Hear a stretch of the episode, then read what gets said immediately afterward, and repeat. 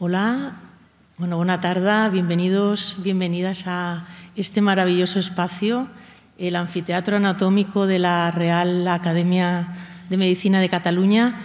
Y nada, yo sin más primero voy a, voy a dar la palabra al doctor Bombí, el presidente de esta academia, para que dé las palabras de bienvenida a esta mesa redonda sobre Isabel Zendal y la expedición de Balmis en, en Asia que organiza Casa Asia junto con Casa de América y con la colaboración del CSIC, del Ministerio de Ciencia e Innovación, la editorial Planeta, Casa América de Cataluña y, creo que ya está. Muy bien, así que por favor, doctor Bombí, cuando quiera. Muchas gracias. Molt bé, molt bona tarda, bona tarda, senyores i senyors. Acadèmics també, veig per aquí alguns acadèmics, també benvinguts aquí a la nostra Real Academia.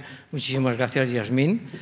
En primer lugar, saludar al presidente de la Casa Asia, bienvenido a esta Real Academia, al presidente también de la Casa de América, al director del Ministerio, al doctor Pujante, al San Luis Calvo, que estaba por aquí también, al honorable doctor Boy Ruiz y otras autoridades que hay por aquí, por tanto, como que son muchas, y, la, y hay cuatro bienvenidas, entonces seré muy corto.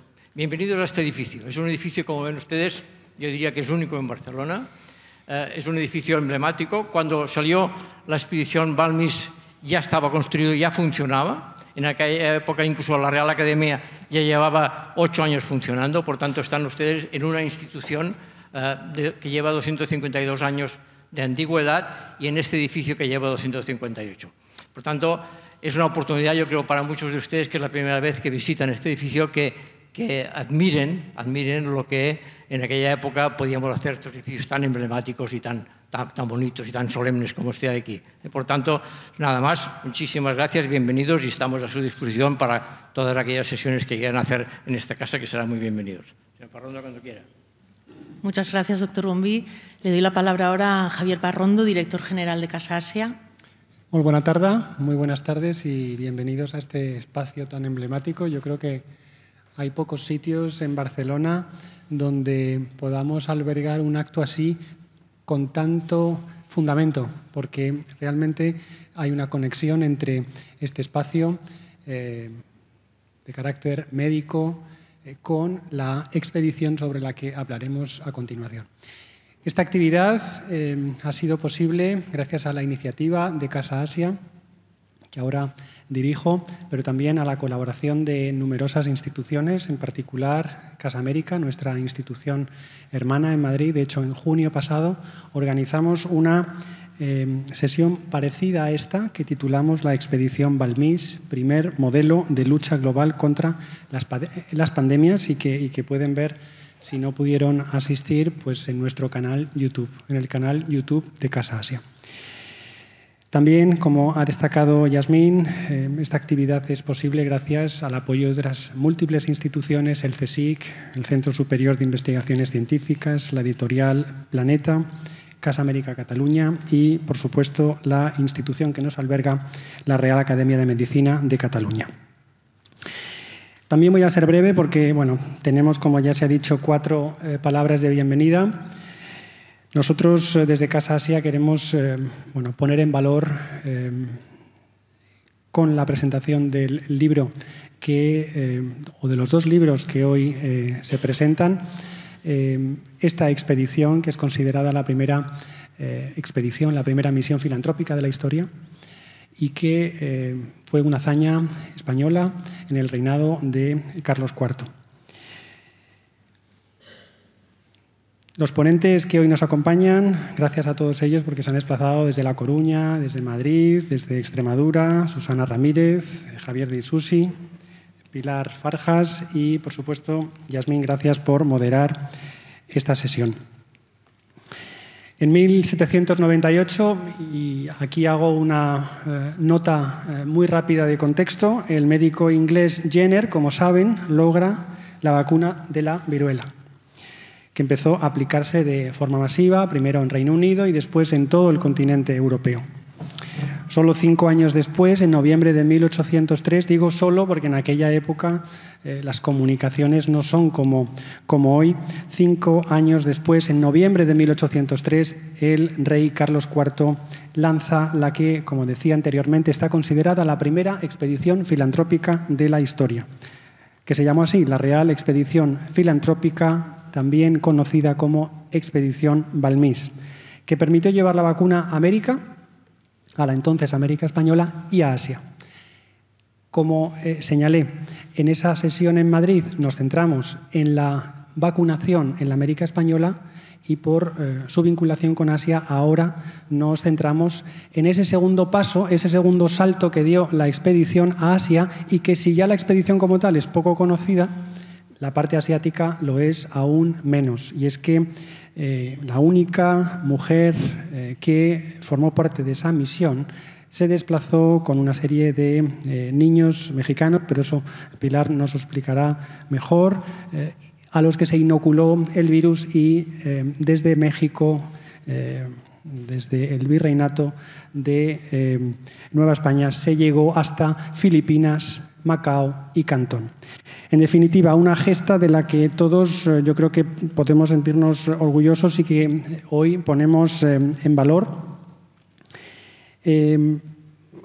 reivindicando la figura de Balmís, de Galvain, su número dos, y sobre todo de Isabel Zendal, que da nombre a un hospital recientemente abierto en, en Madrid.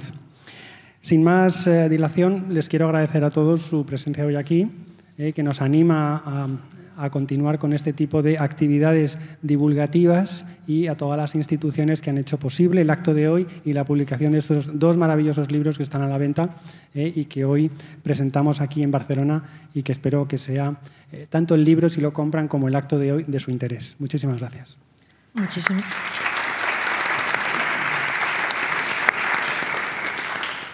Muchísimas gracias, director general. Ahora Doy la palabra a Sergio Esteve, que es director de Atención al Ciudadano, Transparencia y Publicaciones del Ministerio de Ciencia e Innovación. Muchas gracias. Buenas tardes, buenas tardes a todos. Eh, la verdad es que comparto las palabras que se han dicho. Este sitio es impresionante y, las obras que van a, escuchar hoy aquí pues no se merecen menos que este, que este entorno. Eh, simplemente em, darles unas palabras y una información acerca de la actividad em, editora o publicador que se hace en la Administración General del Estado, porque creo que es muy interesante y, por otro lado, muy desconocida.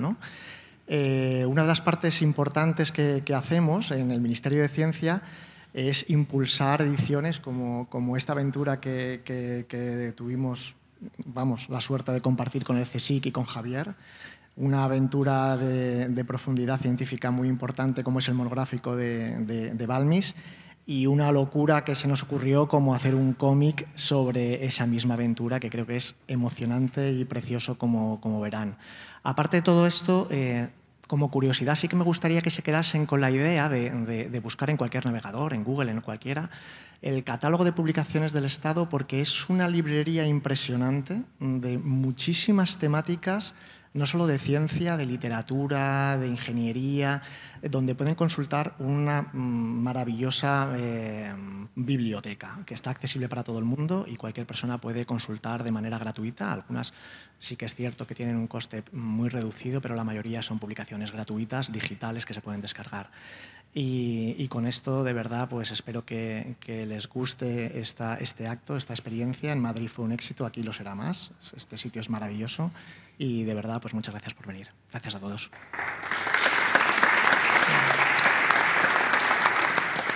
Muchísimas gracias, Sergio. Doy la palabra a Josep Pujante, que es director del área de Relacions Internacionals i Cooperació Sanitària del Departament de Salut de la Generalitat de Catalunya. Josep, quan vulguis.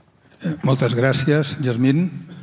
Estimat president d'aquesta casa, professor Bombí, querido director general Javier Parrondo, honorable conseller, estimat amic mi querido amigo Sergio del Ministerio, importante que también esté la Administración. Como somos, como decían mis predecesores en el uso de la palabra, somos tantos que hay que abreviar mucho.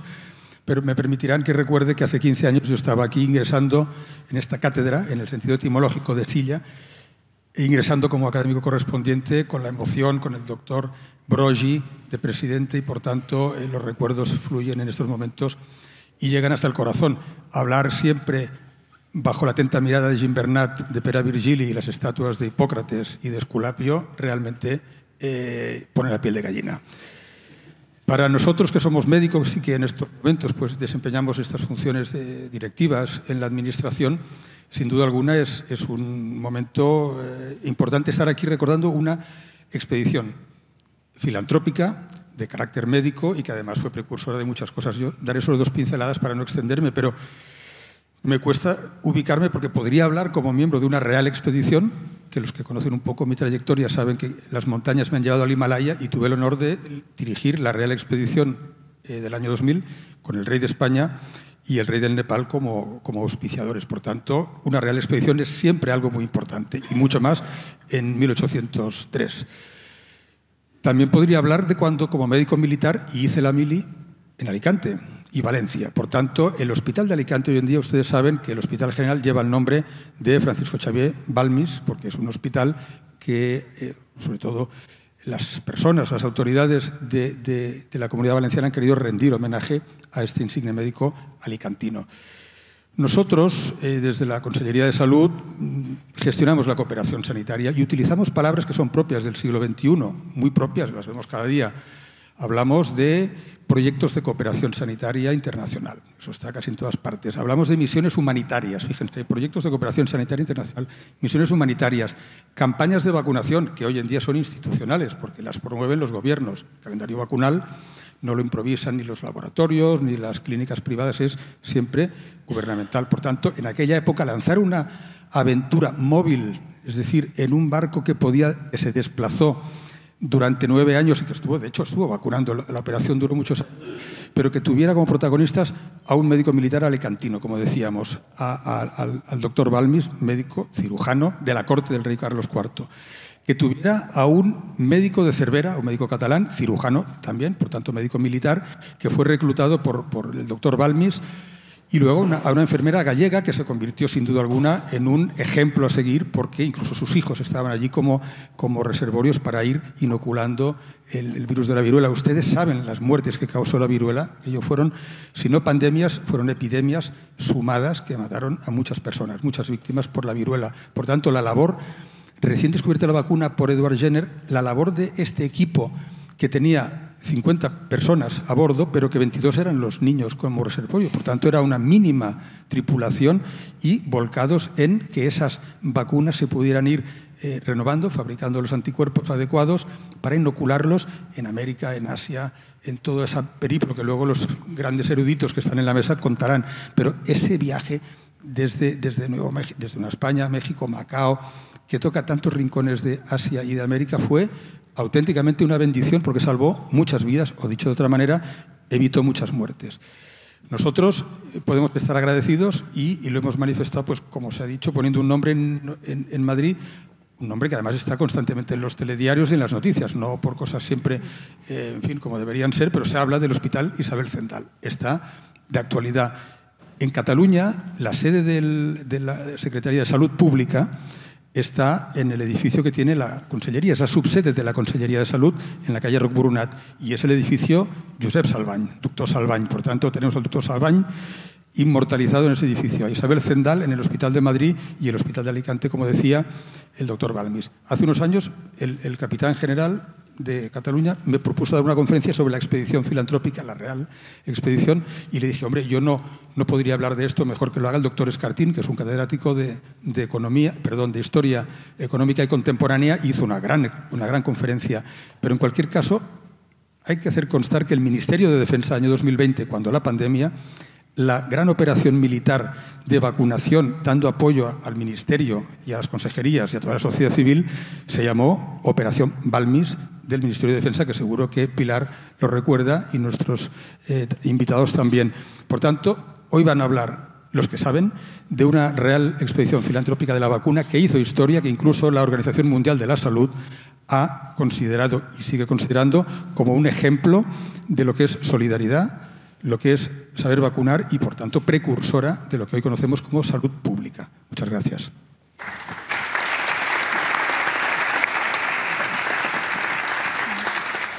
Muchas gracias, doctor Pujante. Bueno, muchísimas gracias a los cuatro por estas palabras de bienvenida que realmente nos sirven de perfecta introducción ¿no? para, para iniciar este diálogo sobre la figura de Isabel Zendal y la Real Expedición Filantrópica de la Vacuna en Asia. Yo antes, si me permitís, Susana, Pilar y Javier, me gustaría presentaros muy brevemente para que el público bueno, conozca brevemente quiénes sois. Así que en el extremo de la mesa nos acompaña Susana Ramírez, que es la coordinadora del libro La expedición Balmis, primer modelo de lucha global contra las pandemias, y además es profesora en la Universidad Complutense de Madrid. A su lado contamos con Pilar Farjas, que es médico especialista en medicina preventiva y socióloga y presidenta de la Asociación Isabel Zendal de A Coruña. Em, Pilar ha escrito el capítulo número 18 del libro que ha coordinado Susana, un capítulo maravilloso como todos, para mí especialmente me gusta mucho, y titulado Presencia de la mujer en las expediciones científicas, las mujeres y el mar. Título magnífico. Es también, además, exdirectora general de Salud Pública y consellera de la Junta de Galicia, exdirectora ejecutiva de la Agencia Española de Seguridad Alimentaria y es secretaria general del Ministerio de Sanidad, entre otras muchas cargos eh, que ha realizado. Y finalmente nos acompaña Javier Di Susi, que al igual que Susana nos acompañó en, en junio en Casa de América, que es Premio Nacional de Cómic 2020, casi nada, y autor de la novela gráfica El mar recordará nuestros nombres. Así que, bueno, otra vez, muchas gracias por desplazaros hasta aquí, a Barcelona, desde Madrid, Galicia y Extremadura. reconocemos el esfuerzo y lo valoramos muchísimo. Y nada, sin más dilación, vamos a iniciar este diálogo con una primera pregunta que me gustaría eh, realizar a Susana, no sin antes eh, me gustaría compartir con el público una frase que dejó escrita Jenner cuando supo de esta titánica expedición. Y decía así, no puedo imaginar que en los anales de la historia se proporcione un ejemplo de filantropía más noble y amplio que este. Con esta frase creo que el que, el que descubrió la vacuna de, de la viruela diga esto sobre esta gesta, pues lo dice todo, ¿no? Y Susana, me gustaría, por favor, que para que nos contextualices un poquito, aunque vamos, antes de entrar en materia en Isabel Zendal y en la expedición en Asia, que nos hicieras una breve, muy breve radiografía de en qué consistió la expedición y, en, tu opinión, qué es lo que la hace especial, qué es la filantropía, eh, el qué. Gracias reducir la expedición a dos o tres titulares pues es, es pequeño, pero para mí lo más interesante es que establece los calendarios de vacunación y lo que hace es propagar por un lado y perpetuar por otro. La vacuna no consiste en llevarla, sino consiste en toda una institucionalización de la medicina al servicio de la vacunación. Entonces, yo creo que esto es lo que se consigue con la Real Expedición no solo en un lugar, sino en cada uno de los lugares donde la expedición termina. Una vuelta al mundo y abarca desde la zona de Durango, que está pues, altísimo, casi a la altura de lo que sería Vigo ahora mismo, y al sur estaríamos hablando de la isla de Chiloé. Por lo tanto, fíjense la envergadura. Eh, alturas, pues desde el nivel del mar hasta los 4.000 metros sobre el nivel del mar de La Paz toda la sierra de los Andes, que no es pequeña. Eh, la envergadura geográfica para mí es lo que más, lo primero que atrae. Y luego después el carácter filantrópico, el carácter humanitario, que como muy bien ha dicho el, profesor al principio, es, yo creo lo más destacable que, es lo, más, a ver, lo más significativo. Muchísimas gracias, Susana. Eh, cuando dices institucionalizar, ¿nos podrías, para el público entienda exactamente qué significa institucionalizar la, vacuna de la viruela? No solamente eh, estamos hablando de iniciativas particulares. O sea, una iniciativa particular lleva la vacuna de un lugar a otro y la lleva en los hijos, la lleva en, en esclavos negros, por ejemplo, la lleva desde una isla a otra en el Caribe. Cuando yo hablo de institucionalización estoy hablando de una estructura, una estructura administrativa al servicio de la propagación y de la perpetuación. Para mí eso es lo más interesante. Eso se hizo gracias a una persona que hoy en día pues, mm, no estaría bien visto con los parámetros del siglo XXI, porque es una persona totalmente eh, pues, autoritaria para decidir, organizar y plasmar una, una iniciativa y un objetivo que se le, que se le plantea. Entonces, Balmis, como muy bien han dicho los que nos han precedido en la presentación, elige al subdirector, elige a los enfermeros, elige, es decir, Balmis articula todo un, mm, todo como si dijésemos, una línea de gusto y una línea de desarrollo al servicio de esta vacunación. Es, una, es un funcionario, lo, hablábamos eh, mientras que estábamos hoy comiendo, es un funcionario que lo deja todo escrito y que deja reglamentado todo. Lo deja reglamentado desde lo que ahora podríamos hablar de lo que son protocolos de, comportamiento de cualquier institución.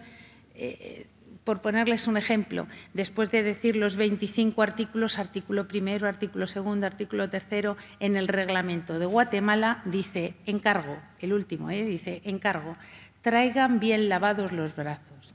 Eso es un detalle que, para, para demostrar que no deja nada a la iniciativa y todo lo piensa, lo tiene perfectamente estructurado antes. Muchas gracias, Susana. Al hilo de lo que comentabas de la figura de, de Balmis y su carácter autoritario, he recordado, eh, y lo enlazo con la figura de Isabel Zendal, que él la reconoció, reconoció por escrito eh, el trabajo realizado por Isabel Zendal. Entonces lo enlazo para preguntarte, Pilar, gracias otra vez por estar aquí.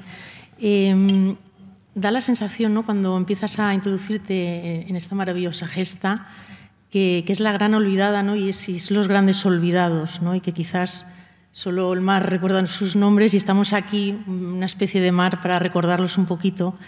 Y, te quería preguntar, Pilar, Mm, Isabel, ¿podrías compartir, es decir, con el público, cuál es la presencia, antes de hablarme de Isabel, cuál es la presencia de, la mujer en, la, historia de la lucha contra la viruela? Porque me parece muy interesante lo que mencionas en tu capítulo y me gustaría que lo compartieras con nosotros antes de entrar en, en Isabel Zendal. Como todas las enfermedades Primero comenzaré agradeciendo, es un placer estar aquí, pero sobre todo que sepan, es un placer haber compartido parte de la vida profesional y momentos así con Susana y haber podido colaborar en la publicación de este libro excelente y con personas que me acompañan como voy, con el que compartimos responsabilidades. De verdad que estoy, eh, es un placer. Y es un placer además hablar desde de una mujer y de una mujer en un contexto sanitario y en un contexto histórico muy peculiar, que es el motivo real por el que me invitan. La mujer no participaba en las actividades científicas en el, momento que estamos hablando, final del 1700, toda la ilustración, la gran revolución de la ciencia, de la razón, no contaba con las mujeres, las mujeres no estaban presentes en, ninguna de las expediciones científicas. De hecho, cuando hablo menciono a Jeanne Barrett, que es una francesa eh, investigadora, pero va eh, disfrazada de hombre. Es decir, esta es la realidad. Las mujeres, además, estaban eh, fuera del entorno marítimo, traían mala suerte. Había muchos tabúes alrededor de la presencia de las mujeres en, los barcos. Es verdad, además, que las condiciones eh, de higiene hacían claramente difícil y de esfuerzo físico hacían claramente difícil. Digo, había muchas reticencias. De manera que hasta, hasta este momento histórico, que son las grandes expediciones, primero la mujer estaba fuera fuera de la, de la ciencia, la mujer estaba fuera del entorno marítimo, su presencia se, limitaba, se había ido limitando a alguna mujer atrevida que se disfrazó de hombre, nuestra eh, monja alférez, que se había, eh, incluso hemos visto ya en Baret, para, se, tuvo, se disfrazó de hombre para participar como eh, era una gran botánica. En, eran las tres maris eh, eh, piratas irlandesas famosas, podemos que alguna de las canciones irlandesas actuales, pero todas ellas eran, iban disfrazadas de hombres y, iban en unas condiciones no como mujeres. Quiero decir, lo más reseñable de la presencia de, de Isabel Zendal y que rompe esta historia de presencia de las mujeres en el mar es que aparece embarcada como miembro del equipo sanitario, con nombre y apellidos, con rol lo veremos, aparece como enfermera y, eh, por tanto, con, entidad y rol propio. Para mí es quizá el elemento definitorio y que rompe completamente con la historia de la presencia de las mujeres en, el mar y en las embarcaciones y en la, ciencia, en, ese entorno con, su presencia en la Real Expedición Filantrópica de la Vacuna. Muchísimas gracias, Pilar. Eh, enlazando, volveré a ti, voy a, has mencionado la mala suerte y me he acordado de la novela gráfica de Javier Di Susi en la que aparece el, factor mala suerte que se atribuye a las mujeres en, alta mar. Entonces aprovecho, eh, Javier, para preguntarte, perdona el, micro, aprovecho para preguntarte en qué, fuentes has bebido o leído para, poderte imaginar a, Isabel Zendal para, en tu novela gráfica. Gracias. Bueno, antes de nada yo también me sumo a todos los agradecimientos y, al asombro de estar en esta sala. ¿no? Estoy, estoy encantado yo también. Bueno, pues la primera fuente, la principal, fue precisamente la, tesis doctoral de Susana Ramírez, que es lo que, con lo que más me aproximé a, la, a la, historia de la expedición de la, de la vacuna. Y luego la verdad es que fui como bebiendo un poco de todo, de todo lo que podía. ¿no? Eh, hay una novela también eh, de... Ahora los nervios me ponen aquí. Gracias. Javier, Javier Moro. Eh, a flor de piel se llama. Eh, y, que relata la historia de la, de la, expedición de la vacuna, también me ayudó mucho, ¿no? porque ahí eh, Javier Moro hace una labor eh, periodística también, vamos él es periodista y hace una labor realmente muy buena de documentación, entonces me sirvió también de documentación, así como también el trabajo de Antonio López Mariño, que también de, la Asociación Isabel Zendal, que, que le escuchaba unas charlas que había hecho, estaban colgadas en YouTube, de todo lo que pude me, me, fui, me fui empapando. ¿no? También estuve pues, eh, eh, leyendo mm, cosas de, cómo era la vida en el mar, en los barcos. Eh, la verdad es que cualquier aproximación que hacemos a cómo era la vida en el barco, a mí se me quedó pequeña, porque es que leí una serie de cosas que me, que me dejaron bastante alucinado, ¿no? Como decían que en aquella época es ir en barco era comparable a ir a la cárcel, o sea, porque eran tan malas las condiciones, igual era un poquito antes, ¿no? Estoy hablando, ya estamos en el siglo casi XIX, ¿no? En 1803.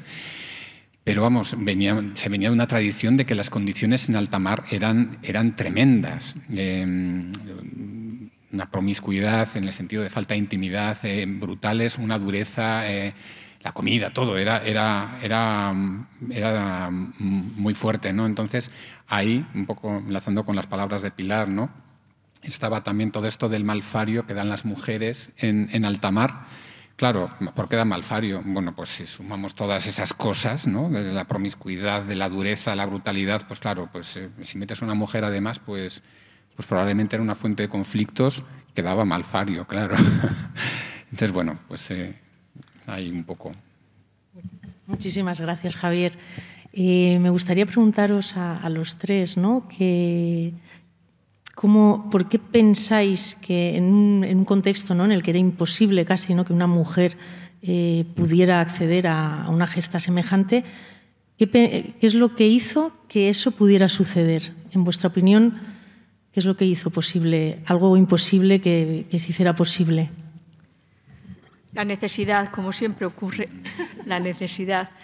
Es, eh, me preguntabas antes los momentos así en la historia de, la relación de la viruela y los intentos de, de afrontar, prevenir la, enfermedad, aparecen siempre las mujeres porque somos las cuidadoras, es evidente, y la, la, viruela devastaba sobre todo a los niños, a todas las edades, pero por probabilidad de que no hubiese sido infectado a los niños, por lo tanto entraba claramente en el entorno de, de la maternidad y del cuidado de los menores. ¿no? Y por eso es verdad que en la historia de la viruela, una de las, de las mujeres referentes, Lady Mortiner, es la mujer del embajador de, de, Inglaterra en Constantinopla, en Constantinopla. Había ya observado la, la medida preventiva previa de, la variolización, que era viruela, que era el inflar eh, o inocular polvo de pústulas de enfermo de verdad, enfermo humano con lo cual inoculabas el virus de la viruela y unas veces era la carga vírica tan pequeña que era una viruela leve y otras veces mataba como cuando te infectas de, se infectaban de la viruela. Pero estaba la mujer ahí. También eh, es muy curioso cómo Balbis dedica su traducción del manual de la vacuna eh, a las madres es decir, que este es el entorno real donde se producía. Y, y se encontró con una cruda realidad, eh, la dificultad para cuidar a los niños. Tiene, como bien decía Susana, tenía muy bien estructurada toda la organización de la expedición. Él era marino era, y, sabía, sabía de la dureza, como también decía Javier, de lo que es el, trayecto embarcados. ¿no? Y de pronto se da cuenta del propio trayecto con los primeros cuatro niños desde Madrid a Lugo, para, de hecho falleció en Lugo uno de los niños, trayendo la vacuna hasta Santiago, que es donde él preveía que iba a tener más niños de la, pues de la Casa de la Caridad, de, la inclusa de Santiago, hasta La Coruña y se, y se dio cuenta que necesitaba a alguien y eh, encontró en La Coruña, después veremos de todos los personajes que aparecen vinculados a La Coruña, incluyendo el capitán del barco, Pedro el Hierro, estaban vinculados a las instituciones, eh, entre ellas el Hospital de la Caridad, donde trabajaba Isabel Zendal, que era además la rectora del hospicio. O sea, necesitaba a los niños, pero es que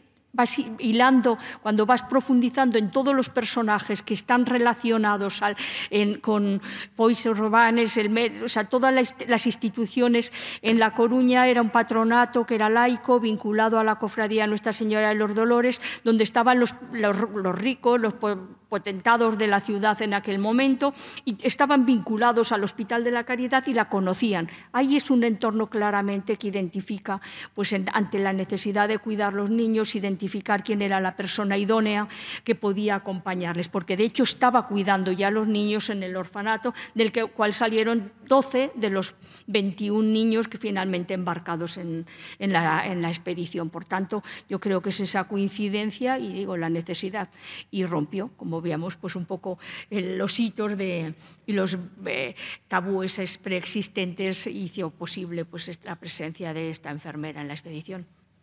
Yo creo que también eh, lo, que, lo que busca Balmis en, en, Isabel Zendal es una figura materna. Es decir, los roles del siglo XXI no son los mismos que finales del siglo XVIII, principios del XIX y entonces no, no es que no estuviera bien visto, sino que los hombres no se iban a encargar del cuidado de los niños. Los niños estaban en otra... Eh, además es que los niños eh, durante los viajes marítimos estaban divididos en tres bloques, no, no están todos los niños juntos. Están los que no han pasado la, viruela, perdón, la vacuna, los que están sufriendo la vacuna y los ya que, han, que la han sufrido y por lo tanto esos no, no pueden juntarse con los otros para evitar los, las vacunaciones, por decirlo de alguna manera, sin control. Porque Valmis lo que necesita es que estén vacunados de dos en dos niños de nueve en nueve días. Esa es, esa es la campaña. Porque si yo vacuno eh, sin seguir este orden, se me rompe la, la, cadena, la cadena humanitaria. Entonces, claro, eh, necesita una persona de orden.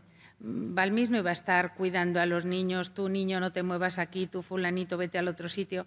Entonces yo creo que esa figura materna, eh, pues además está reconocido porque Balmis dice nuestra miserable rectora que con cuidado materno ha cuidado de los, de los galleguitos. Es, es un poco el modo que tiene de, pues de reconocer esa labor.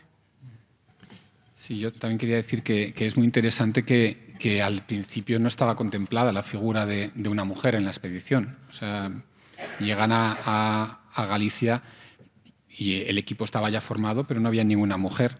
Pero allí se dan cuenta de la necesidad de llevar a una mujer y ahí contratan a Isabel Zendal y está la, carta de contratación ¿no? emitida por el propio rey en el que no, recuerdo las palabras exactamente, pero dice algo así como que contrataban a una mujer para que cese la repugnancia, no sé cómo es una, es una frase así, cese la repugnancia en los padres para poder confiar a los hijos al, cuidado de la, de la, de la expedición.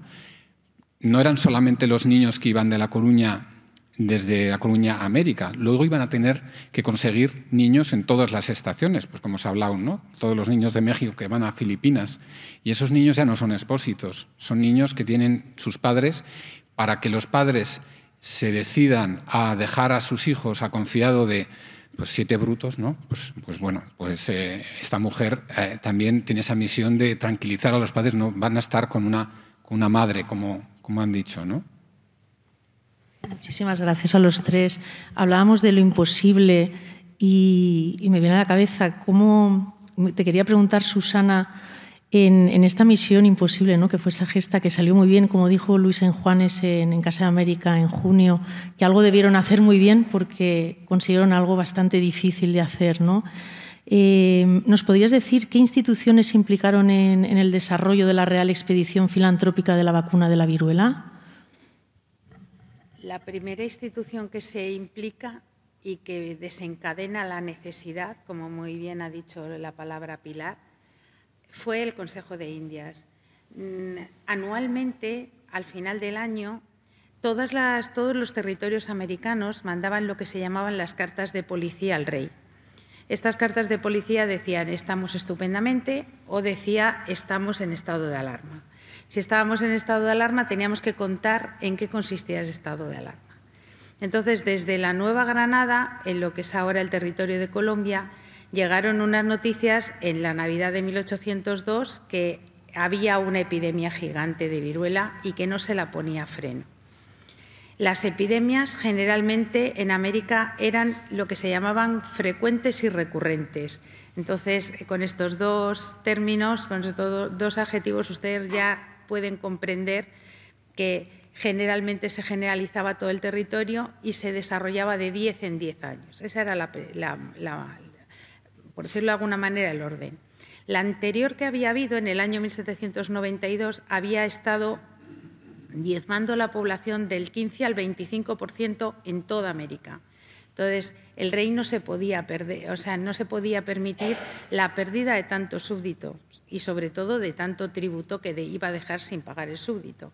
Entonces, claro, lo que hace falta es poner freno a esa diezma demográfica, ese es el objetivo.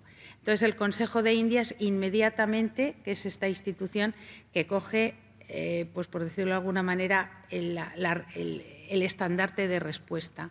Y dice que el modo más normal es montar una real expedición exactamente igual que se habían montado expediciones para medir el Ecuador, para botánicas, para recogida de plantas, es decir, se habíamos montado expediciones para casi todo. ¿Por qué no una expedición eh, ilustrada para esto también? Entonces se comienza y toda la primavera de 1803 el Consejo de Indias es el que se encarga de hacer las negociaciones. Porque, claro, no se elige a Balmis eh, sin presentar un currículum, sin presentar un, como si dijésemos, un meritaje. Entonces, Balmis, lo que, lo que, ¿por qué se le elige?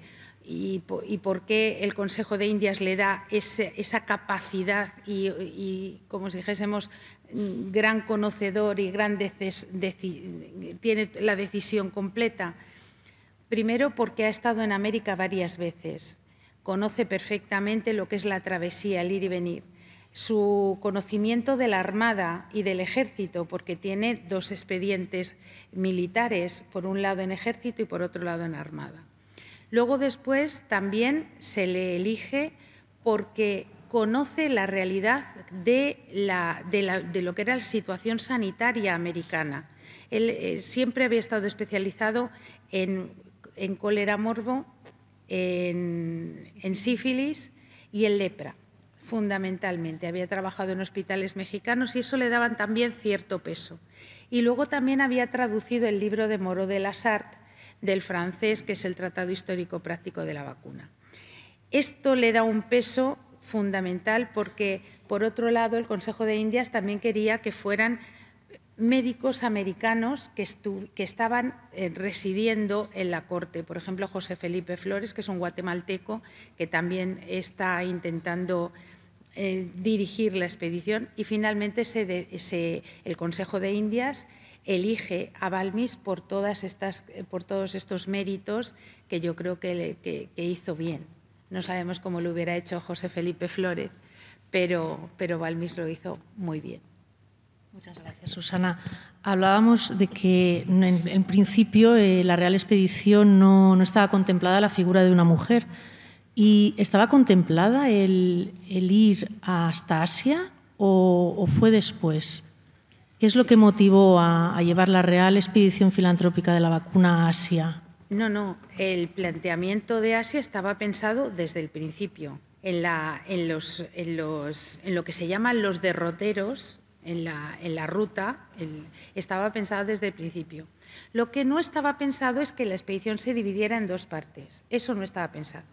Estaba pensado la expedición como una unidad, de tal modo que iba a salir de, La Coruña, iba a Canarias, luego era al Caribe, eh, el Caracas, he dicho, he dicho Canarias. Muy bien eh, luego Caracas, luego después iba a ir a Nueva, a Nueva España y luego iba a ir por el Pacífico hasta el Callao y desde el Callao se iba a ir a Manila. Ese era el derrotero primario. cuando llegan a América, eh, tocan América, eh, se da cuenta de que todas las medidas anteriores que habían hecho para frenar, la, para frenar la viruela en Nueva Granada no habían dado fruto porque se había mandado, por ejemplo, al doctor Verges con, fluido vacuno entre cristales, eh, se habían mandado eh, varias, expediciones y que no habían conseguido pasar el, Ecuador con éxito porque el Ecuador tiene un, clima, es un clima hostil y es muy caliente y por lo tanto desvirtúa el fluido vacuno, no lo mantiene fresco. Entonces, lo que hace Balmis en Caracas, que lo hace en abril de, del 1804, es dividir la expedición en dos partes. Una, él se va a responsabilizar de esa expedición que va a llevar la vacuna a Nueva España y el otro, Salvani, lo va a llevar a Nueva Granada y hasta la América Meridional. Entonces, ¿dónde queda Filipinas? Pues Filipinas queda en la ruta del septentrión, porque Filipinas era la Capitanía General de Filipinas que pertenecía a Nueva España. Entonces, es responsabilidad de esa, de esa ruta seguir con la prolongación hasta Filipinas. Muchas gracias. Gracias, Susana. Me estaba acordando, Javier, ya te lo comenté en junio, ¿no? que me, fascinó la capacidad que tuviste de síntesis en contarnos esta gesta en 101, en 101 páginas. Y, si, no mal recuerdo, empiezas la novela gráfica con el galeón de Manila y los niños mexicanos que van a, Filipinas, ¿no? Mm, ¿Por qué empezaste por aquí?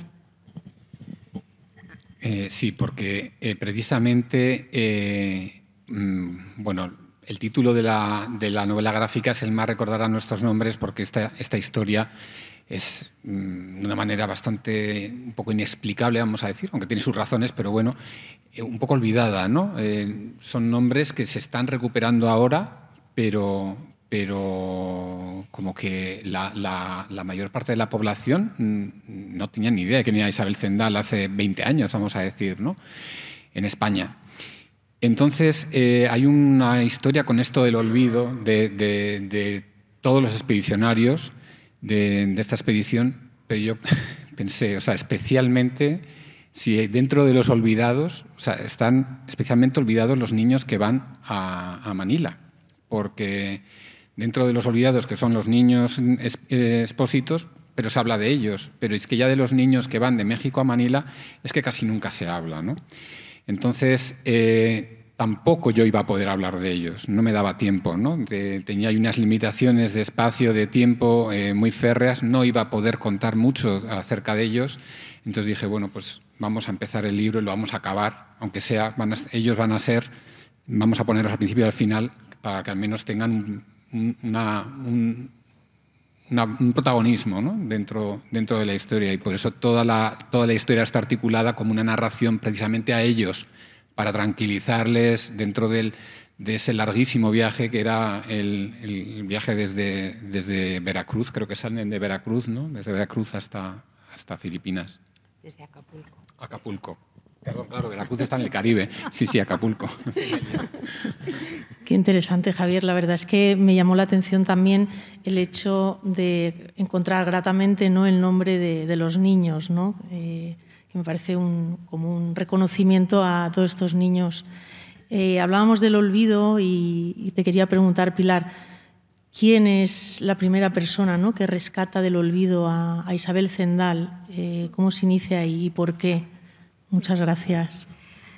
Uno de los indicadores de, la poca importancia que tenía la mujer y que tuvo la mujer para mí es precisamente la disquisición acerca del nombre de quién era Isabel Zendal. Susana lo sabe bien porque uno de los primeros artículos analizando los posibles nombres y orígenes de Isabel Zendal es suyo. ¿no? Treinta y tantos, hasta treinta y cinco apellidos distintos aparecen en distintos documentos. El propio Balmis la escribe con tres nombres, con tres apellidos distintos. Hay varios factores que inciden en ello. ¿no? Primero, que era un tiempo de relaciones orales, no, no, no, gráficas, eh, no escritura. Isabel Zendal no sabía escribir, no aparece su firma en ningún documento. De hecho, en eh, más bien hay quien firma por ella, ¿no? cuando reclama desde México, el, desde Puebla, pues los impagos es uno de los sobrinos de, de Balmis quien lo hace en su nombre, no sabía escribir. Que luego es un tiempo donde la grafía de los apellidos es mucho más contemporánea. Eh, se coinciden la, para explicar Zendal, Zendal con Z, con C o Sendal. En Galicia existe el, el seseo, incluso tan marcado como nos puede parecer el acento andaluz, pues que sepáis por Malpica, por Lugo, pues existe seseo, con lo cual la confusión entre la C, la S y la Z es, total. Segundo, existían distintas formas de denominar a las mujeres. Muchas veces se la ponía el apellido de la madre para identificar quién era la madre. De hecho, en ella aparece Gómez, Zendal Gómez pues se explica porque la madre era Gómez, o a veces aparece Zendala, que es uno de los más repetidos, porque en ese momento a veces era la forma de identificar la hija de Zendal.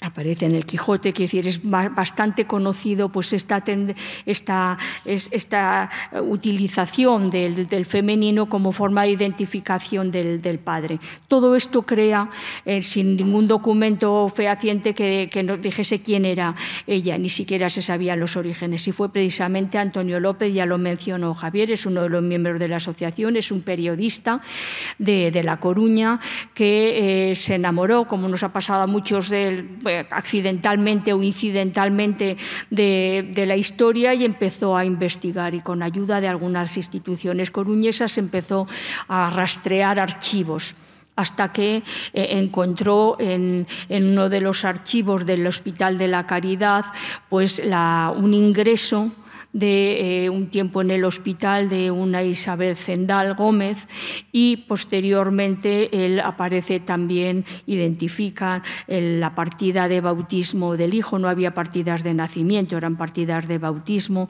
en este caso de San Nicolás, eh, Benito Zendal, y, rastreando llega hasta identificar a la rectora Isabel Zendal, que sí aparece registrado, pasa como con Balmis, en el Hospital de la Caridad en La Coruña, tenían absolutamente registrado todo, lo que se compraba cada día, lo que se gastaba en comidas, en los distintos alimentos, en los niños, el Hospital de la Caridad, en aquel momento, así por referencia, que entendáis, era hospital de pobres, era una sala de partos, partos secretos, donde iban a parir las mujeres que querían dejar el niño o que no querían que se supiese que habían tenido un hijo, y el, lo que es el orfanato, el hospicio.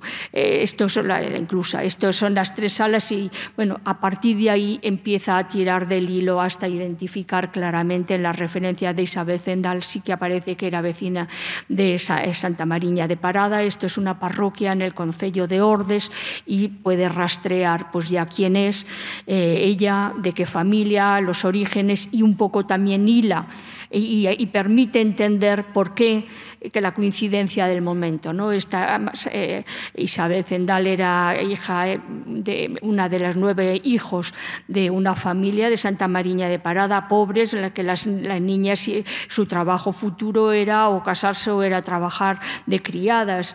Y, se entiende sabiendo quiénes eran pues, los miembros de, las, de la alta, mm, los poderosos de en aquel momento, ¿no? de, en la ciudad de La Coruña, donde uno de los... Eh, propietarios, terratenientes de las tierras de Ordes. Entonces conocían bien y por eso tres de las hermanas van a trabajar a La Coruña y van a trabajar a casas relacionadas con, con el Hospital de la Caridad. Y, decir, ahí permite hilar un poco y fue precisamente la perseverancia de un coruñés empeñado en rastrear y rastreó en el mejor fuente que tenemos de documentación en aquel momento de, registro, que son los registros parroquiales, la primera, las partidas de bautismo y la partida de confirmación. La primera vez que aparece ya el vínculo en Santa Mariña de Parada de Isabel Zendal es en la partida de confirmación de Isabel Zendal junto a seis de sus hermanos. y aparecen ya los padres y permite ya rastrear, puesto que el primer registro parroquiales del 1773. Isabel estimamos que nació entre el 71 y 72 por las referencias de hermanos. Un padrón en La Coruña, esos son los censos. Los censos y los registros parroquiales son los dos fuentes documentales estratégicas y luego pues esta manía de documentar detalle a detalle en el funcionamiento de, los, de la Casa de la Caridad, los niños que entraban, cuando entraban, lo que se les daba, dónde se compraba. Esto permite pues, eh, establecer esta relación. Pero hasta fue en el 2013. En el 2013 fue cuando hace la primera publicación Antonio, eh, publicando pues, lo que había descubierto acerca de, la identificación y que sepáis, el, apellido Zendal, pero con C, existe en La Coruña, en la parroquia de Santa, Santa Mariña de Parada y sigue existiendo alguna Isabel Zendal. Muchas gracias, Pilar.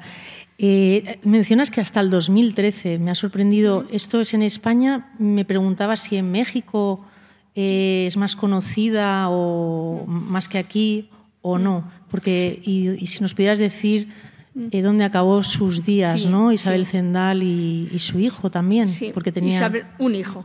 Isabel Zendal aparece, os decía, es uno de los cables de los puntos del hilo eh, que nos ha permitido pues, establecer su, biografía. Tiene un hijo, un hijo como madre soltera que nació en el, en el Hospital de la Caridad y que estaba en el hospicio y que, se y que embarcó con ella. Tenía seis, siete años en el momento de salida de la Real Expedición y se, se quedó con ella. Eh, después, pues, eh, Isabel Zendal acompañó en toda la travesía hasta Filipinas, a, a Balmis, pero después se vuelve y quedó en, en Puebla, en Puebla de Los Ángeles, en México, bajo el protectorado del obispo y el hijo también y queda las últimas referencias que tenemos de ella es en 1811 cuando el último viaje de Balmis y que reclama los últimos impagos que le debían por su eh, haber participado.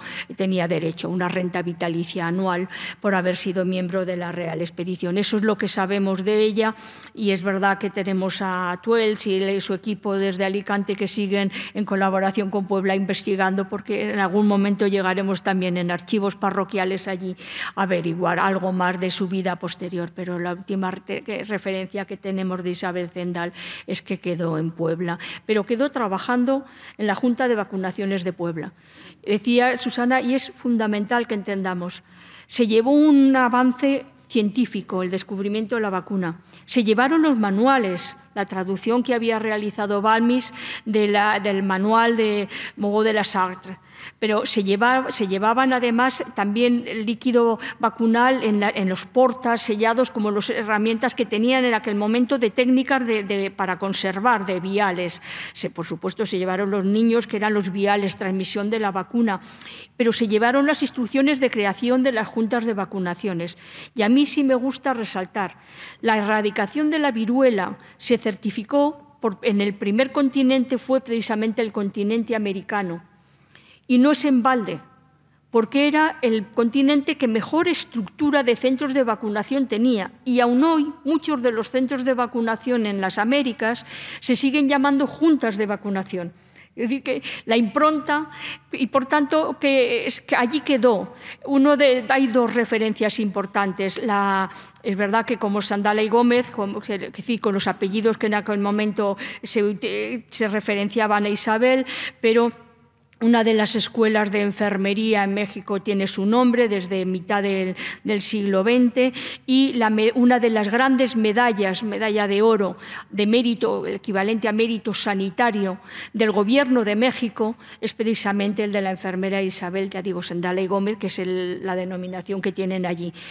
Que sepamos, la, la desmemoria en España tiene su explicación la expedición sale en el 1803 y la guerra de la independencia devastó, devastó todas las estructuras científicas y, de conocimiento de aquel momento. O sea, que sepamos que, pues, hay, hay, motivos y por eso también me parece interesante cuando rastreas y lees, pues que hay explicaciones eh, de la coyuntura claramente histórica con la devastación cultural y política que supuso la guerra de la independencia y el gobierno después de, Fernando VII. Entonces, tiene su explicación. En México se conserva con digo, dos importantes y la más significada, que una de las medallas de mayor referencia nacionales del, del gobierno federal de México es precisamente el de Isabel Zendal. Muchísimas gracias, Pilar. Qué interesante, porque da cuenta ¿no? de, la importancia que tuvo y, las semillas que dejó. ¿no? Em, al hilo del inicio ¿no? de la novela gráfica que se inicia en, el Pacífico, quería preguntarle a, Susana ¿no? cómo se desarrolló el viaje del Pacífico. Esta es para ti, Susana, y para ti, Javier.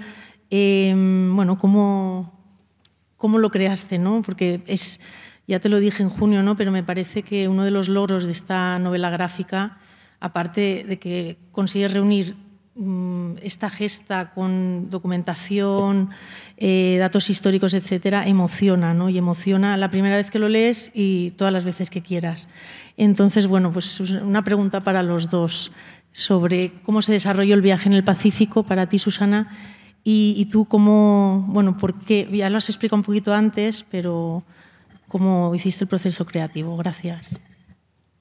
Eh, a ver, el Pacífico se inventa, mientras que el Atlántico estaba perfectamente diseñado, estaba perfectamente diseñado, todo el, todo estaba todo, mm, lo podíamos decir ahora, procedimentado.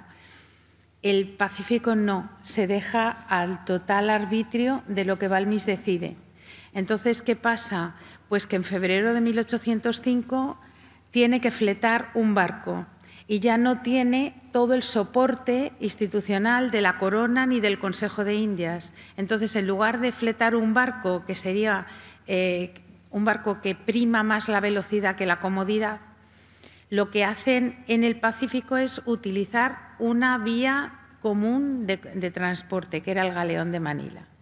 Se montan en el Magallanes, tardan dos meses en cruzarlo. Gracias a Dios que, como dice Balmis, que lleva más niños de los suficientes, porque en uno de, los, de, de las mareas se contagian siete a la vez, ya recordáis, el dos niños cada nueve días, y entonces pues lo que le pasa es un poco eso, que tiene que improvisar frente a lo que se encuentra.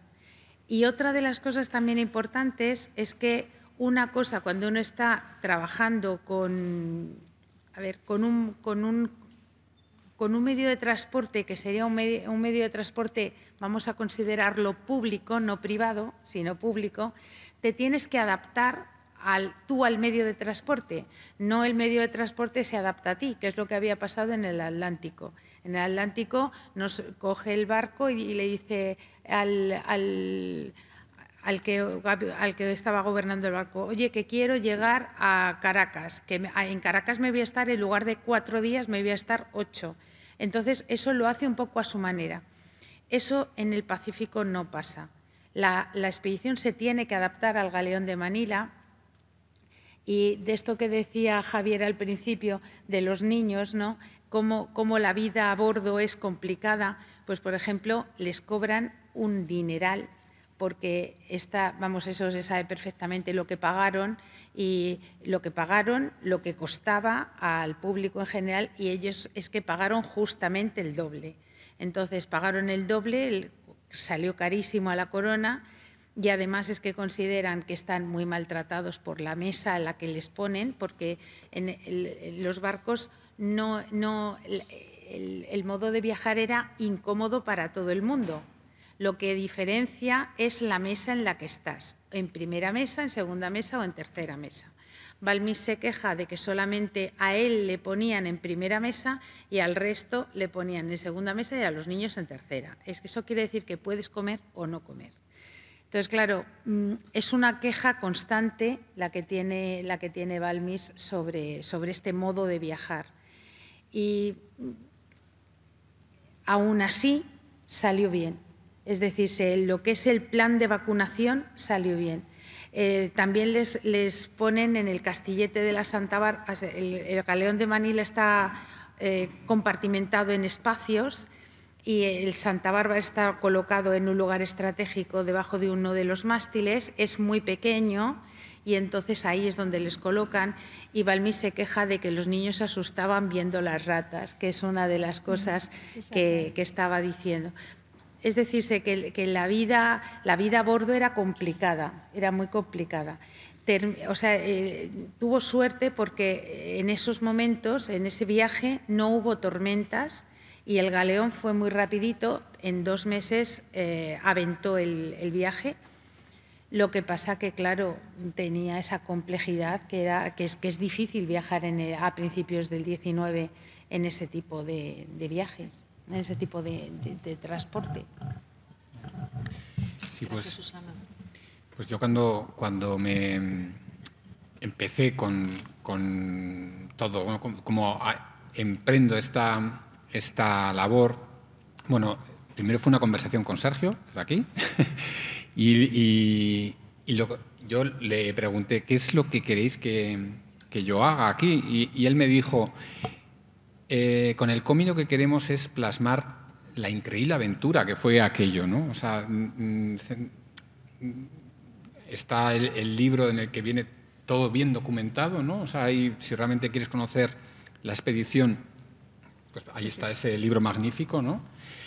El cómic te introduce en esta historia desde un punto más emocional, vamos a decir, ¿no? Pues eso, a intentar experimentar un poco esa aventura tremenda, ¿no? Entonces, ahí es donde me vino lo del Pacífico, ¿no? Me vino también un poco lo que decía antes, pero también el Pacífico como ese, ese mar eh, peligrosísimo, enorme, ¿no? Eh, y hay una cosita con la que yo empecé, lo que me vino de primeras, y luego al final lo mantuve, lo, puse al principio por ponerlo, pero luego al final lo he mantenido, es una cosa que no lo, no lo suelo comentar, pero aquí os lo cuento.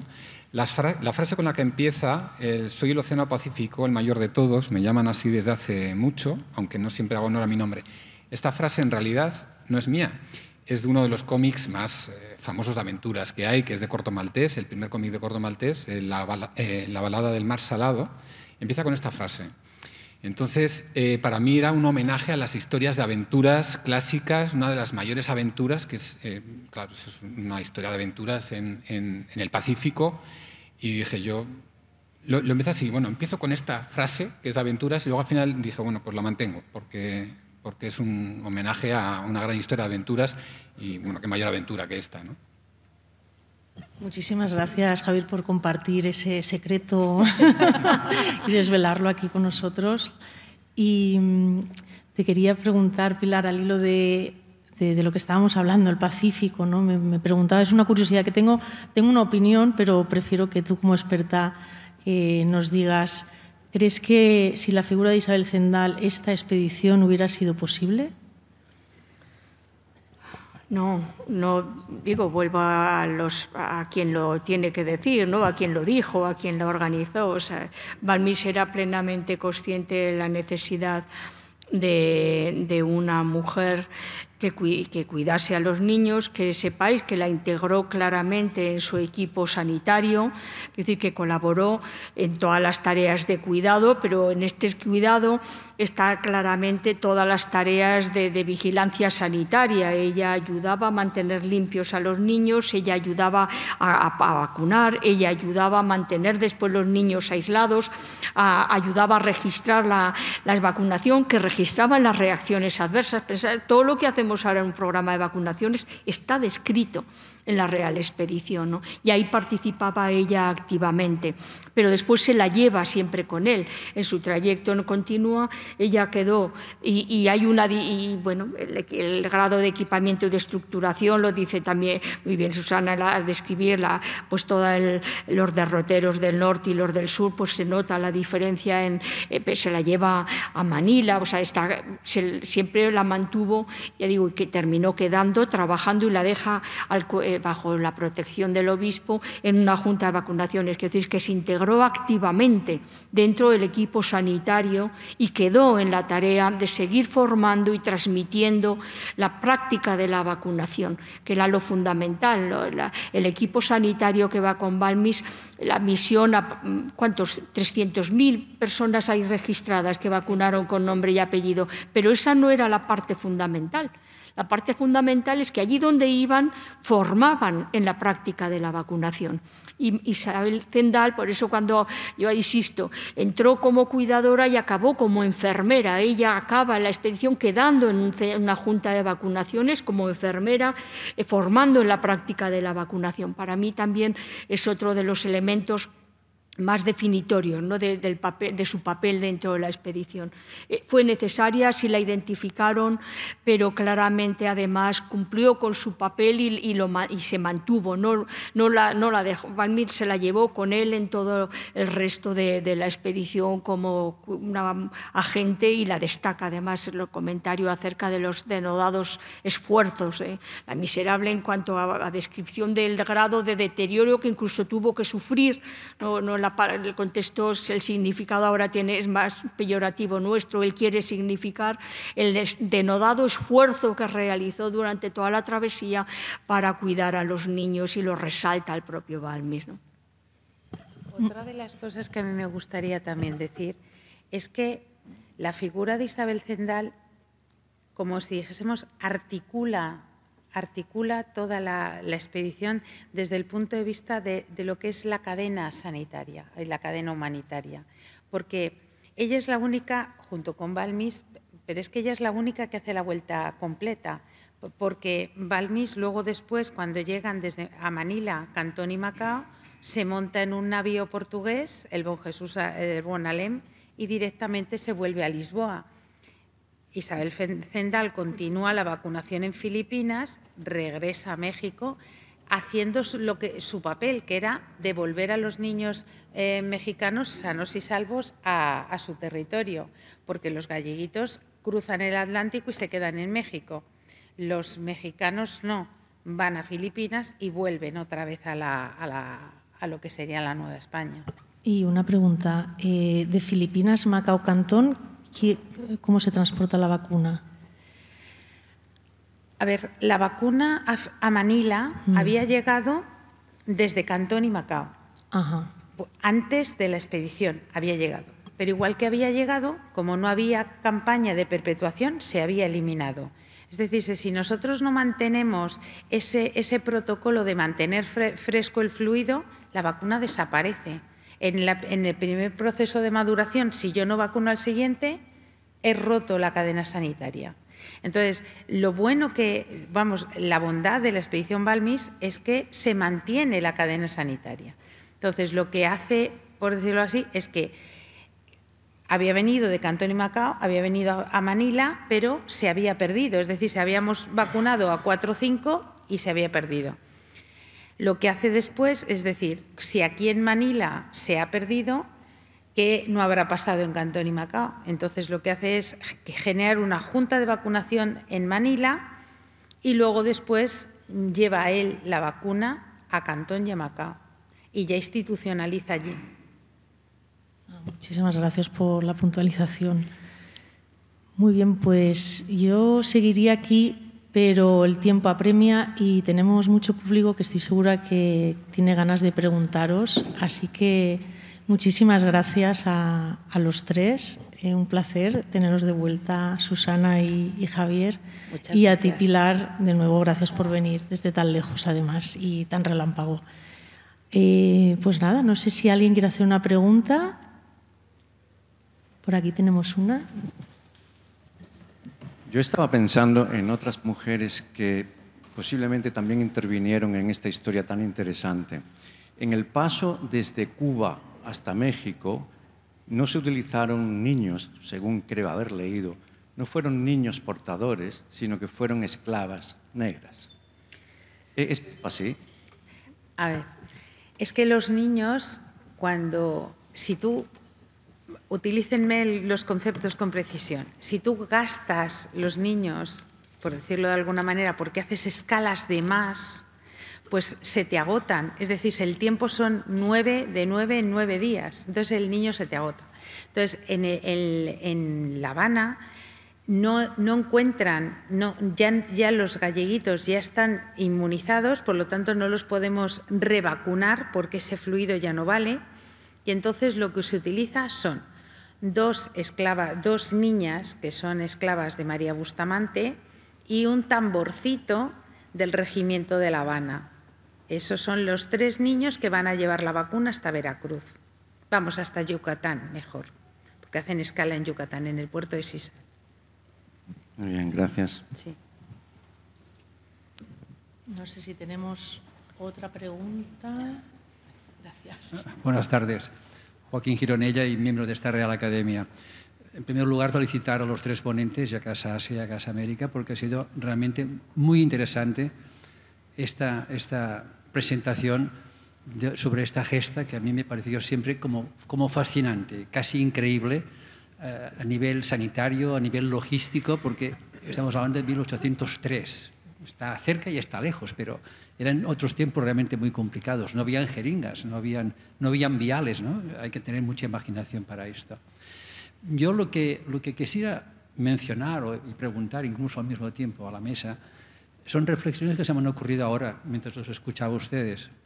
Una es que esta operación Balmis se empezó a ser conocida, por el nombre de Balmis y su equipo, Salvañ y, y Isabel Zendal, a partir de, del momento que se puso en marcha con la fase de la epidemia del COVID, la operación Balmis. A mí me dio la impresión que casi nadie conocía a este personaje y a su equipo, Salvañ y, y Zendal. Mm, incluso a nivel médico, hice, hice, mi pequeña encuesta y casi nadie conocía a, a ese personaje. ¿no? Eh, me dio la impresión de que estaba realmente muy ignorado dentro de la historia de la medicina, dentro de la historia de este país, y, siempre se, no, lo he entendido, y aún creo que esto perdura, ¿eh? perdura en muchas personas, en muchas mentes, esta, esta, gesta que es realmente para estudiarla, para analizarla a fondo, porque es, es un mérito de, para organizarla, de, logística, es algo que, hay, que cuesta entenderlo hoy en día cuando si quieres puedes comprar vacunas y en pocas horas las tienes en tu casa. ¿no?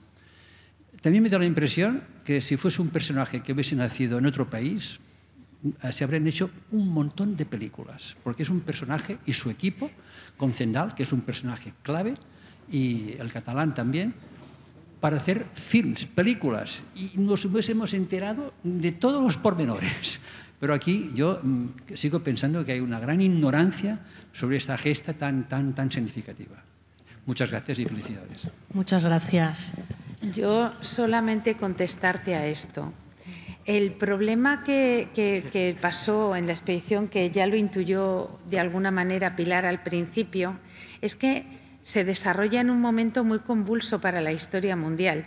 Primero es que es desde el año 1803 al 1806 que vuelve de la, primera de, la ruta Balmis. Salvani continúa, Salvani, como lo dirían ustedes, continúa hasta eh, el día 21 de julio de 1810, fallece en Cochabamba. Es decir, son personajes que dejan la vida en la expedición. Salvani no deja hijos, Balmis tampoco, no tenemos los cuentos del abuelo que me han estado martilleando y los nietos eh, como que tienen asumida ese rol. Por otro lado, no tenemos que olvidar la, entrada de los franceses de 1808 gobierno intruso, que es, que es como, se, como, el, como, el, como el palacio determina ese gobierno. Luego después, imagínense, Grito de Dolores, 16 de septiembre de 1810, el cura Hidalgo independiza Nueva España. Es decir, estamos en un momento en el que, por decirlo de alguna manera, los cimientos de la estructura del Estado se están deshaciendo. Se están deshaciendo.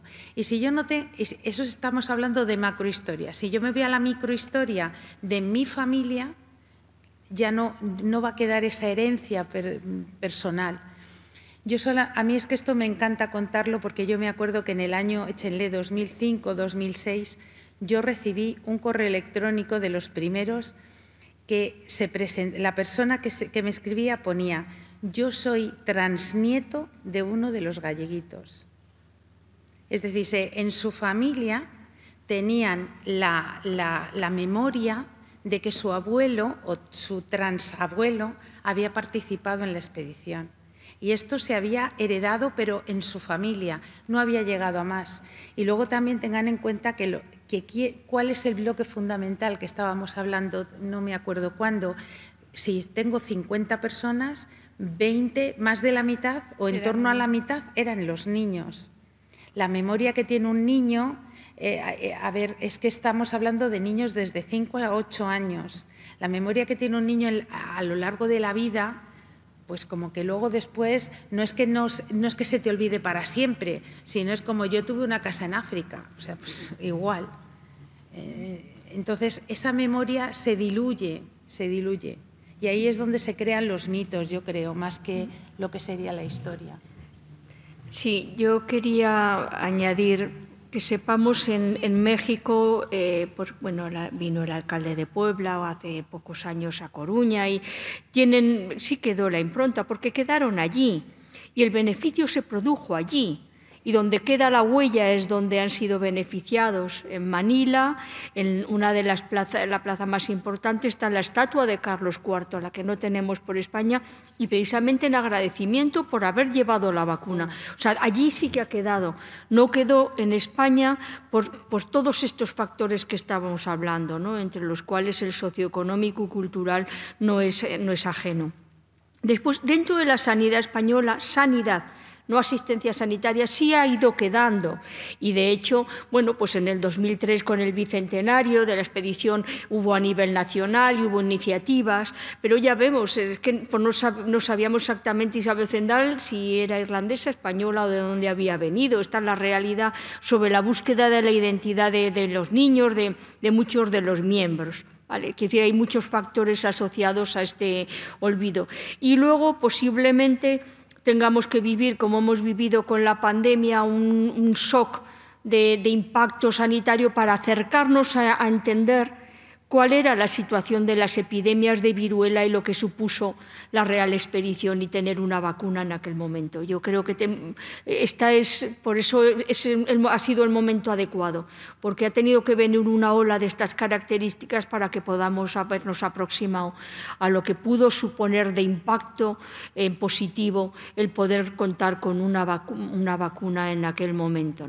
Y ahora, en la Armada ha quedado, que sepáis, lo tienen bien presente, o sea, si vas buscando parcelas más pequeñas en Alicante, o sea, sí que encuentras su presencia. Que sepáis que el objeto de crear la Asociación Isabel Zendal hace ocho años fue juntarnos siete, ocho amigos y decir, no puede ser, no volvemos a organizar una conmemoración del el 30 de noviembre, los mismos, para una conferencia, vamos a hacer algo. Y bueno, conseguimos, se reeditó el gran libro del trabajo de tesis de Susana, se editó por el Parlamento gallego las bases documentales de la identidad de Isabel Zendal, se editó un libro, un cuento para niños, eh, María Solar hizo un libro también muy bonito sobre los, más en los orfanatos, pensando en los 22 nenos, nenos de la variola. Bueno, y bueno, después vino la pandemia y ha aparecido otra vez en nombres, en hospitales y en centros. Pero que sepáis que fue esa misma la percepción que tuvimos y el motivo por el que estoy aquí,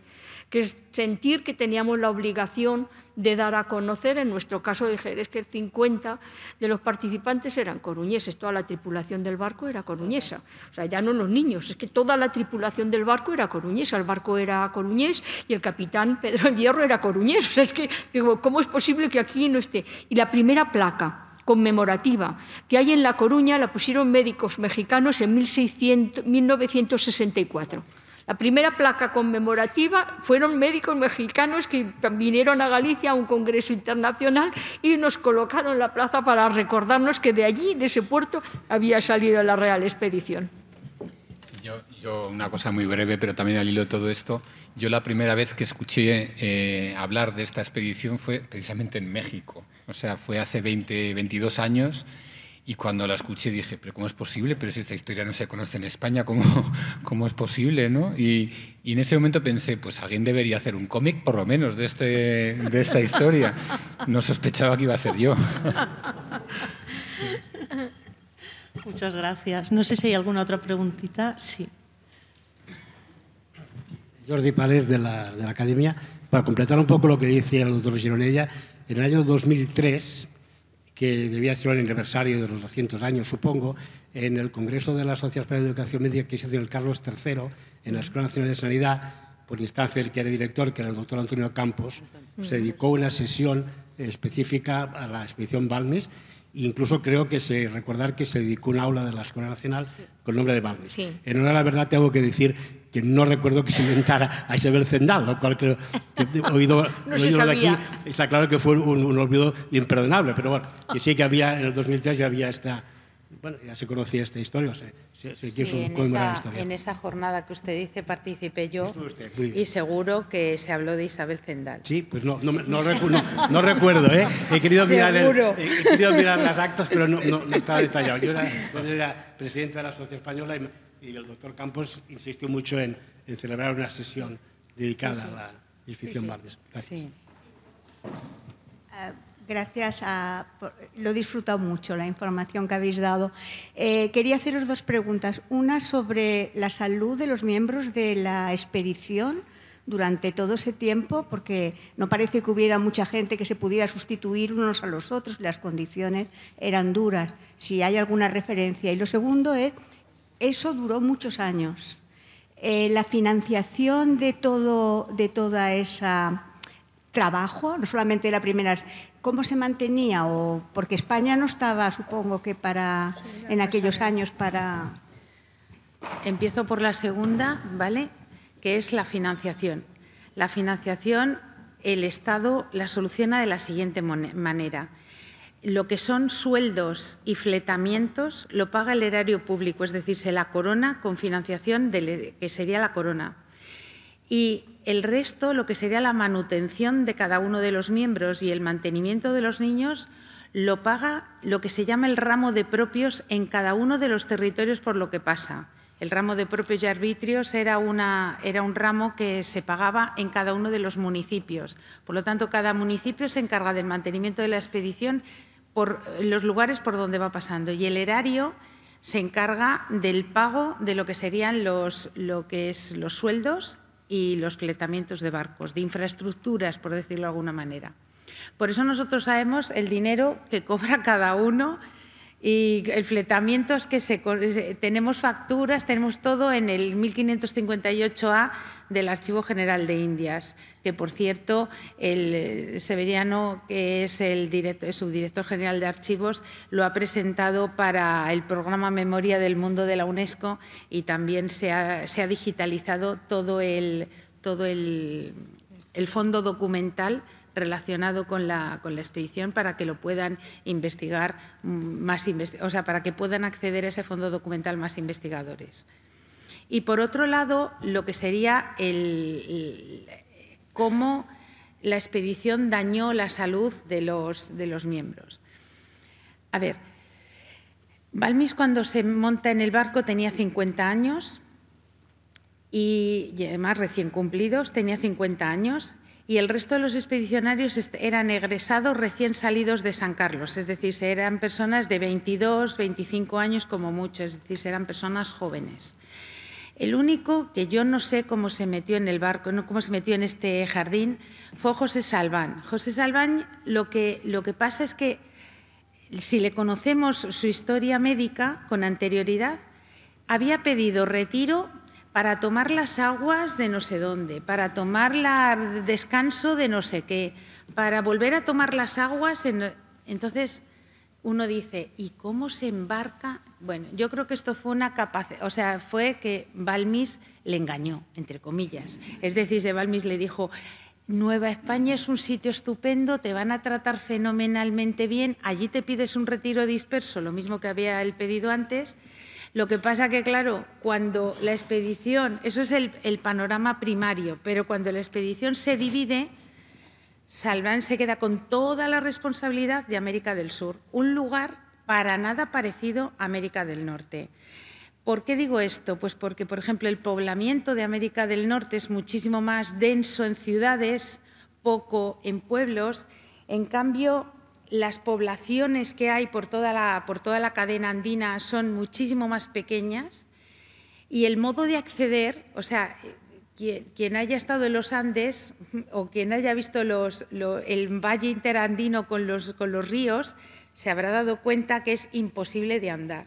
Entonces, ¿qué pasó? Si a esto eh, le, añadimos que pierde un ojo en el hundimiento por el río Magdalena, apoplejías que sufre dos, eh, imaginamos que tiene tuberculosis por, las, por los informes médicos, porque este señor constantemente a Pueblo Grande que lleva, a Arequipa, por ejemplo, manda un informe a la corona, por favor, mándenme a trabajar en otro puesto. Como no recibe, como no recibe el visto bueno, ¿qué es lo que hace? Le, tiene que continuar, no le queda otra si quiere vivir allí, pues si no, tiene que pagarse la vuelta él solito. Entonces, claro, estamos hablando de realidades muy complejas muy complejas y que ahora vemos muy, muy romántico ir a América, pero en aquel momento no debía de ser tan, tan, tan fácil. ¿eh? Y luego, pues, que subir los Andes, o sea, quien haya estado con el mal de altura en La Paz, por ejemplo, yo es que me lo estoy imaginando. La Paz, Quito, Cochabamba. Entonces, son, son ciudades que son muy bonitas, pero de vivir, por ejemplo, el mal de altura es hostil. Yo, yo, yo he estado allí consultando los archivos y es complicado. Sí, sí, creo reseñable el destacar que los niños llegaron todos con vida y llegaron bien. Es decir, que la tripulación del barco llegó de María Pita es todos los eh, sin ningún incidente. Después en la historia de los niños también está bastante bien descrita, se conoce de lo que fue su vida después ya allí en Puebla o derivaron. Eh, tenemos la fecha, la más próxima falleció algún niño ya allí y luego ya de, su vida y algunos de pues que llegaron a, puestos de responsabilidad con vidas largas. ¿no? O sea que respecto a, a pesar de las condiciones, lo cierto es que durante todo el trayecto sí que el trayecto a Filipinas y hay otros derroteros ya fue más complicada porque las condiciones ya, incluso de los trayectos, pero lo que fue el trayecto mm, hasta eh, desde Coruña todos los niños llegaron bien y no, falleció nadie de la tripulación, que era habitual que falleciesen. La mortandad de los niños en los tres primeros años era superior al 30%.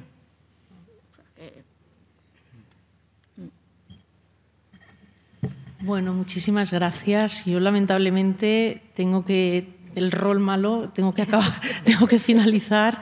Son las siete y media. Solo, bueno, eh, informaros, no sé si habréis visto, están los dos ejemplares del libro por si los queréis adquirir y pueden ser firmados y o ilustrados por, por Javier Disusi. Os lo recomiendo, es una maravilla. Yo lo tengo aquí de, cuando estuvimos en Casa de América y bueno, esto fue al momento ¿no? que me quedé sorprendidísima y maravillada. Entonces, cuando queráis, si queréis eh, adquirirlos, pues seréis más que bienvenidos. Y nada, agradeceros a todas las personas que habéis venido hasta aquí hoy, tanto público, que la, verdad es que da gusto cuando pues, la gente se, se toma la molestia ¿no? en venir a, a escuchar a gente interesante como Susana, Pilar y Javier y también agradeceros a los tres, la verdad, vuestra participación. Como siempre, un placer escucharos y además cada vez pues descubrimos nuevos secretos, ¿no? Como el inicio, soy fan de Corto Maltés, pero no me acordaba.